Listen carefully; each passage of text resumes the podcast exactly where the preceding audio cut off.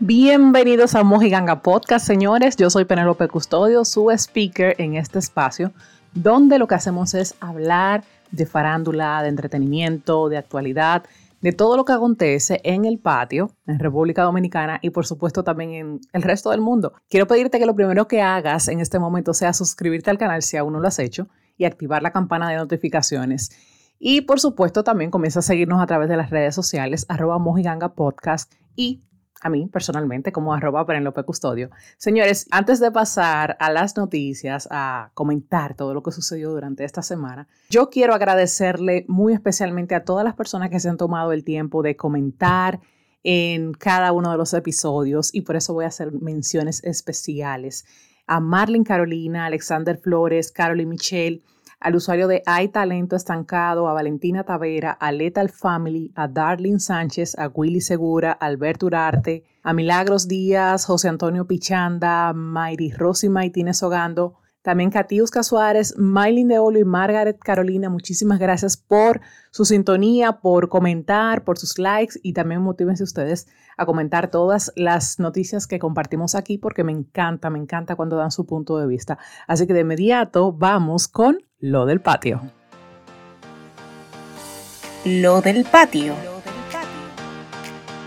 Bueno, señores, y para arrancar con las noticias del patio, una que fue tendencia durante este fin de semana fue Alexandra MVP otra vez. Y en este momento, en este caso, mejor dicho, por una noticia que cualquiera no quisiera tener, y es que fue víctima de un atraco en el sector de los casicazgos allá en Santo Domingo, República Dominicana. Ella se encontraba casi en caída la noche, haciéndose unas fotos cerca de su casa con su fotógrafo y llegaron tres individuos a bordo de un motor y la atracaron.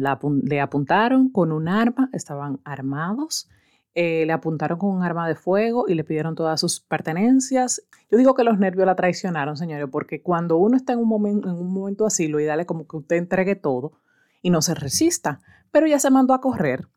Entonces, como ustedes comprenderán, eh, nada, los nervios le dio para eso, se fue corriendo para su jipeta que estaba prendida, estaba encendida y ella pensó que le iban a robar su jipeta y fue al destacamento más cercano. El pobre fotógrafo se quedó ahí y le llevaron todos los equipos. Ahora bien, la gente pensaba que eso era un bulto de ella, que había sido por sonido. Hicieron, armaron tantas especulaciones y tantas cosas en las redes sociales que eso dio pena. Pero ciertamente sí fue asaltada y de hecho fue tan diligente nuestra Policía Nacional que ya atraparon a uno de los individuos implicados en el caso. Y ya me imagino que a partir de ahí van a atrapar a los otros porque él cantará. Y bueno, qué bien por ella, porque pues resolvieron su caso de inmediato y también le entregaron, le devolvieron los equipos a su fotógrafo. Así que nada, un final feliz para todos, menos para los atracadores. Y por otro lado, señores, ay Dios mío, yo no sé si ustedes vieron esa entrevista que dio el Alfa en el canal de Nicky Jam. ¿Se acuerdan que hablamos el otro día que Nicky Jam tiene el programa The Rockstar Show by Nicky Jam? Bueno, su segundo episodio fue nada más y nada menos que con el Alfa. Esta entrevista lleva más de un millón de views en pocos días, menos de una semana. A mí me llamó bastante la atención el alfa que vi en esa entrevista. No sé ustedes si la han visto, les invito a que la busquen si están interesados en, saber de esto. El alfa se vio tan relajado y tan fluido con Nicky Jam. O sea, yo lo vi como más cómodo que nunca en una entrevista. Lo vi en un perfil bajo y también lo vi muy dolido. Me imagino que esa entrevista se habrá grabado luego de todo el show con el Bugatti. Y la verdad, señores, vimos un alfa que se confesó, que dijo todo sobre su, su, crianza, que habló de sus planes y de sus pensamientos más internos, yo diría. Yo pienso que el alfa, cuando está en medios internacionales, o no internacional, en cualquier medio donde él tenga pues el espacio de compartir sobre su carrera, él no debería de hablar en contra de los artistas urbanos dominicanos.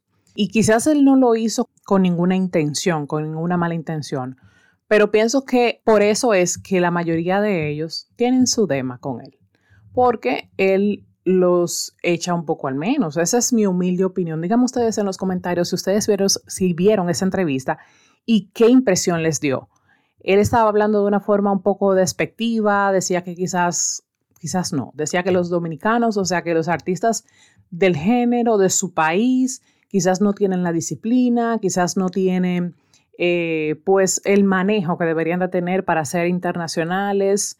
Y en mi humilde opinión, creo que no es la mejor forma de expresarse de los artistas dominicanos. Y me di cuenta cómo el mismo Nicky Jam siempre lo sacaba él del hoyo y buscaba como la mejor forma de darle la vuelta al asunto para que quizás el alfa no terminara tan embarrado en su propia cosa, estaba él mismo escarbando, pero Creo que esa es otra razón para que el alfa se deje manejar de una compañía o de un, simplemente de un PR que le ayude a tener más control de lo que dice en las intervenciones que hacen los medios, en las entrevistas. Después de todo, se manejó bien en el sentido de que se vio una persona tranquila, humilde, relajada y lo vi muy, muy bajo perfil. Chequen esa entrevista para que me dejen sus comentarios y me digan qué les pareció. Y por otro lado, señores, me llamó bastante la atención esta mujer que además de ser empresaria desde hace muchos años, siempre ha sido una mujer muy honesta y eso se valora mucho en este medio y es de Candy Flow, donde a ella se le, o sea, se hizo viral por algo tan ridículo y absurdo como un video que subieron bien random a las redes sociales donde ella supuestamente estaba peleando y estaba como agarrando por el cuello a Ali David, el de los dueños del circo. Ella en una entrevista que dio recientemente a los medios de Alofoque Radio estaba diciendo que, bueno, o sea, esto simplemente captaron un, corto de un video, pero se trataba de una entrevista que le estaba haciendo Ali David a ella. O sea, fue todo como que planeado, sin embargo quisieron tergiversar, o sea, malintencionar el momento. Ella se sorprendió porque muchos medios que nunca le habían dado eh, cobertura, pues la llamaron para entrevistas y ella se negó rotundamente y con toda su razón, porque ajá, por un sonido ahora la quieren buscar.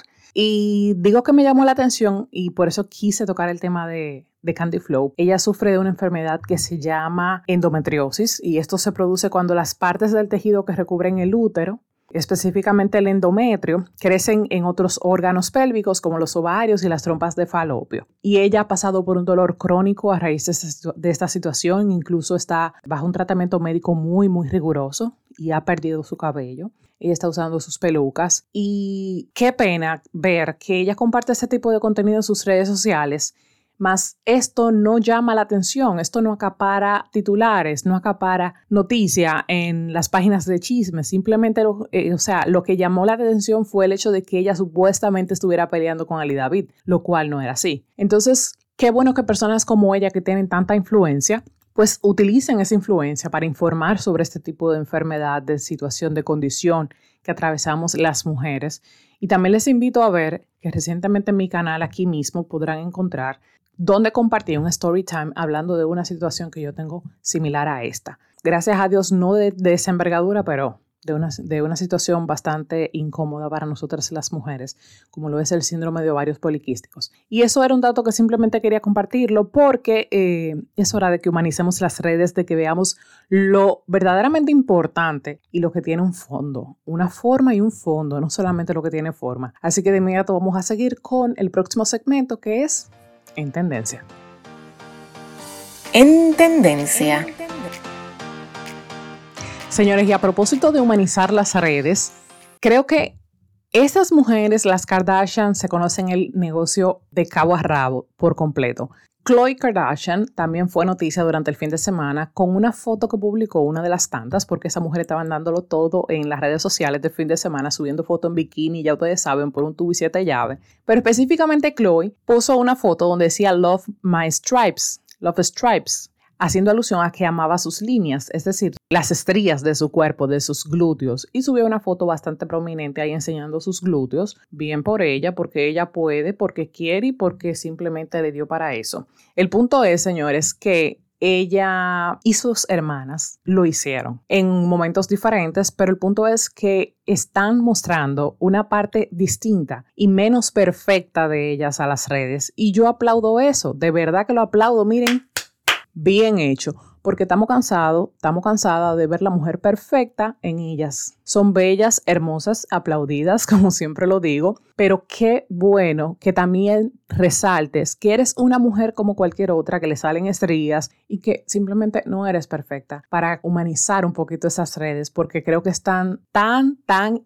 idealizadas como que esas mujeres no van al baño, o sea, literal. Pero, como les decía, aplaudo esa, esa forma de hacer marketing y espero que sigan haciéndolo así, que sigan humanizando sus redes y mostrando que ustedes son mujeres de carne y hueso y que por más arreglos que tengan, no dejan de tener imperfecciones. Así que de inmediato vamos a seguir con otros que fueron noticia. Y yo de verdad, señores, yo estaba que botaba como chispas de amor durante el fin de semana viendo esas fotos de Pina y de Nati Natasha. ¡Wow! O sea, yo estaba feliz. Honestamente se los digo porque lo primero que eso se especulaba, eso se venía como runruneando, como que, ah, que sí, que tienen amor, que no tienen amores.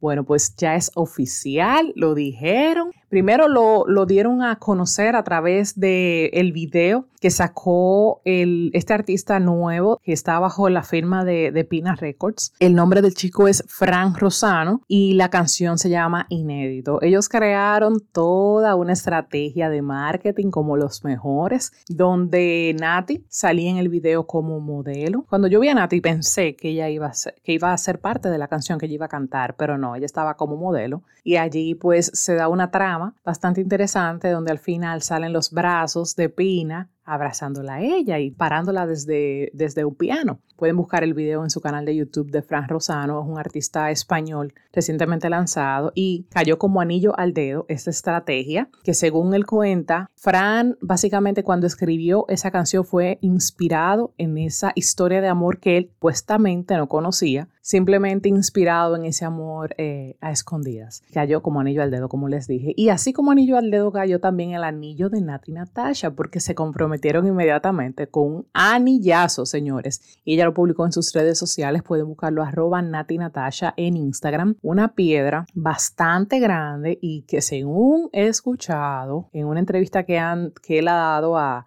Molusco de Puerto Rico. Este anillo, señores, tiene más de cinco cifras, más de seis cifras.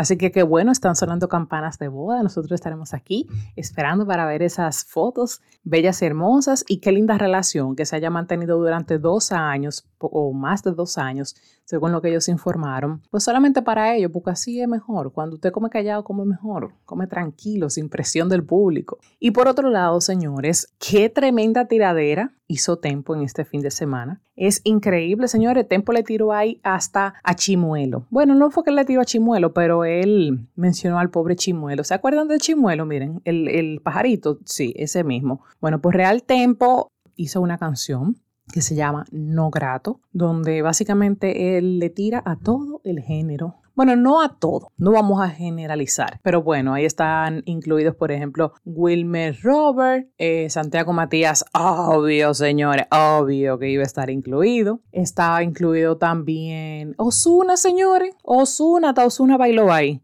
Y bueno, pueden buscarla en su canal de YouTube para que vean de qué les hablo, para que lo escuchen. Bueno, señores, y también Tempo subió un story diciendo, yo estoy diagnosticado con trastornos mentales, andropofobia, ansiedad, depresión y ataques de pánico. Así que si usted está sufriendo por lo mismo, solo quiero y necesito que sepa que usted no está solo. Dios está en control. Señores, yo pienso que Tempo, ya yéndome a la parte de la tiradera en específico, yo pienso que Tempo no no está a ese nivel. Yo pienso que Tempo es una figura demasiado emblemática en la historia del reggaetón. Pienso que es un maestro, literalmente, como muchos lo llaman, y que él se ve un poco desesperado y se ve como que busca mucho sonido.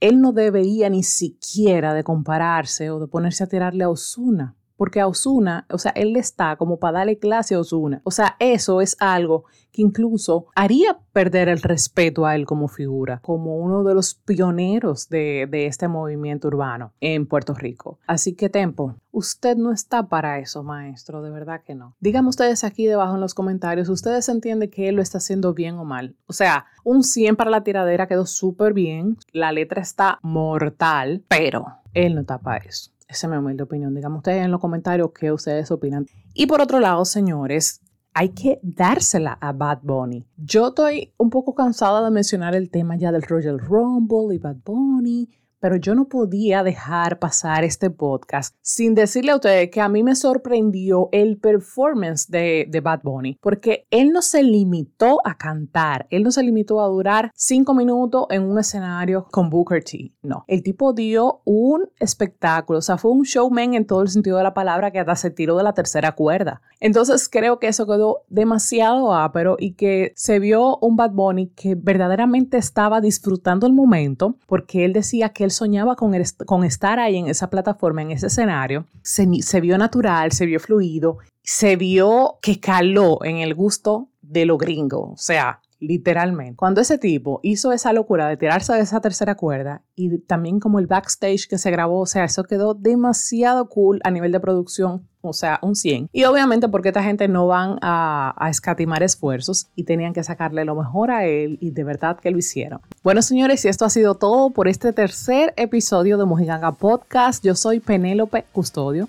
Recuerda que puedes seguirme en mis redes sociales, así mismo, arroba Penélope Custodio. Y en caso de que quieras escucharnos, puedes ubicarnos también en Spotify, en Anchor y en Apple Podcast, arroba Mojiganga Podcast. No dejes de seguirnos también, arroba Mojiganga Podcast en Instagram y Twitter para que seas partícipe de todos los pools de preguntas y las publicaciones que hacemos a través de nuestras redes sociales. Gracias a ustedes por su tiempo. Nos vemos ya la próxima semana. Ya saben. Bye. Chao, chao.